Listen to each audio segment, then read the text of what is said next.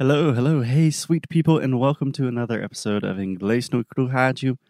My name is Foster. I just woke up, so I'm a little bit sleepy, but luckily I have the help of the one, the only Who's awake for six hours now? Alexia! Alexia has been awake for a long time because she is in Portugal.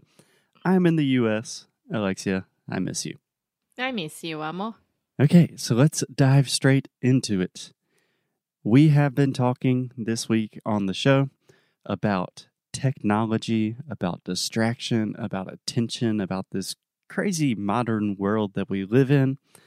And this all started from a question from one of our Sound School students, Bruno. So if you. Hey, Bruno. Hey, Bruno. So if you have not listened to the earlier episodes this week, I probably recommend starting with those. Things will make a little bit more sense. yeah? And that's it. You ready to get started? Yes, I am. Okay, so yesterday on the show, we talked primarily about notifications and how that is such an easy win to get some of your control and attention back from your phones. Just turning off all notifications except from real people. And today, Alexia, I thought it would be helpful if we give a couple more um, just tips and recommendations from our experience of working on our computers and our phones for the last five years. Yeah, yeah. I mean, I think that the first thing. oh, buddy. Hey, buddy. That he's trying to break in so bad. I think that one of the things that I having in mind is to learn your work routine, right? So if you are starting at a.m. a- a- 8 a.m. and finishing at 5 p.m., okay. close your computer. Do not take any work calls. Don't see the notifications from your Gmail uh, business account and etc. Yeah. Do you want to try that one more time? 8 a.m. to 5 p.m. 8 a.m. to 5 p.m. Yeah, the normal 8 to 5, or nowadays probably 9 to 5. Yeah. Okay. Yeah, I think this is really important for all people. It does not matter if you are working for a company or if you work for yourself, if you own your own business. Really having separated times for work and then for life. That's a really big one. That's something that we have really struggled with over the last five years. So, apart from just closing your com- computer, Alexia, do you have any other tips to kind of separate separate that? Whew, awkward there, Gorda.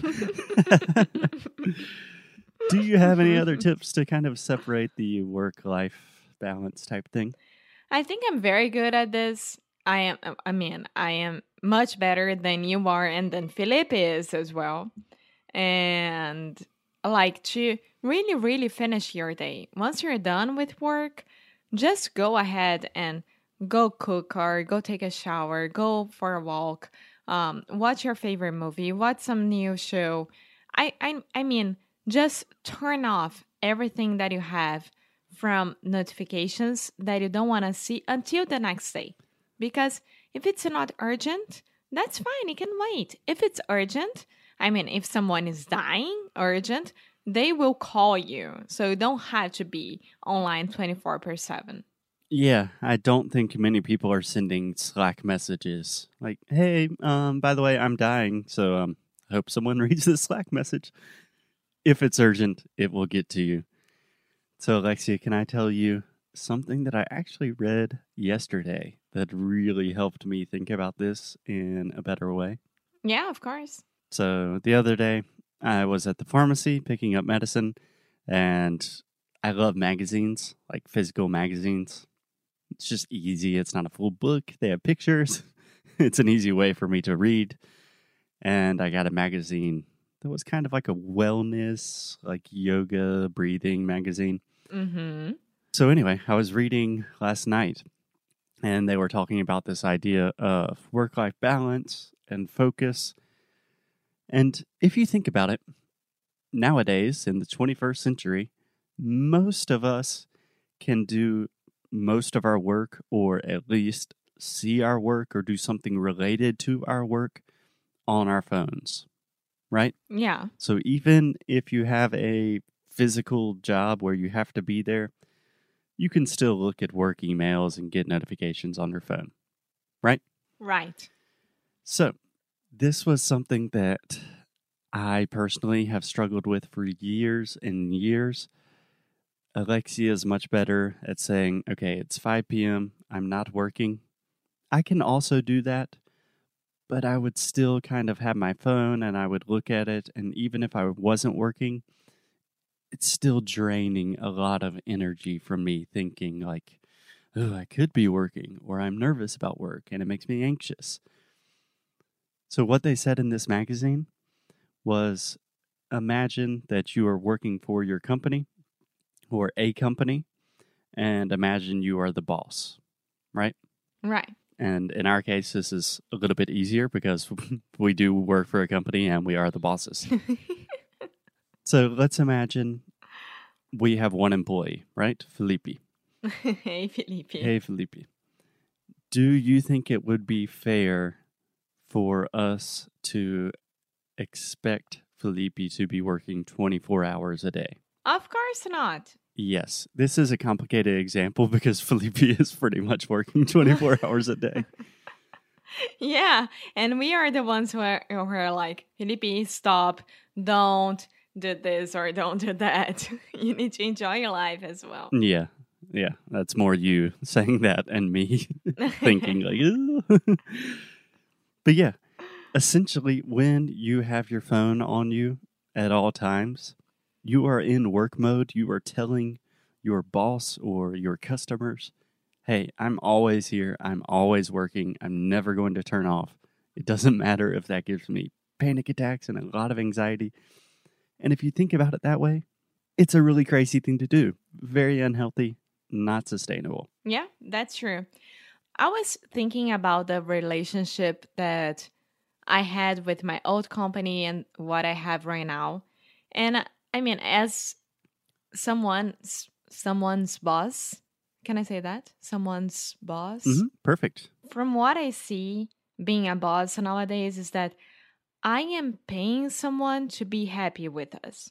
So, if I'm paying someone to work with us, I want that person to have the best experience ever because I want him or her to learn from me as much as I can uh, teach them, you know, this person. I don't know if I'm teaching or I don't know if, I mean, I'm giving good insights, but I'm pretty sure that I'm trying as much as I can to make that person happy. And I think that nowadays most companies don't think about this at all. They forgot the humane part of it and that those are people, they are not robots, and they need to be there and they expect you to be there just because they are paying you. Exactly. And I've started to think about this as a real competitive advantage because if we continue using the example of Felipe, Felipe has worked with us for more than one year and he's learned a lot about our business, about online businesses, Us. and yeah, us. And Felipe could easily find another job that probably pays Yeah. him more money. That much more.